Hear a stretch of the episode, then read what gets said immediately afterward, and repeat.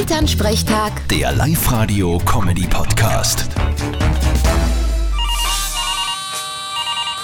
Hallo Mama, Grüß dich, Martin. Du, ich hab gehört, dass es in Linz jetzt so einen Starbucks gibt. einen Starbucks? Ja, den gibt's.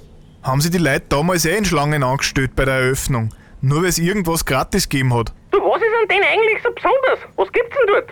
Ein Kaffee. Und sonst? Sonst nix, glaube ich. Ja, und was ist da so besonders? Es heißt halt nicht Kaffee.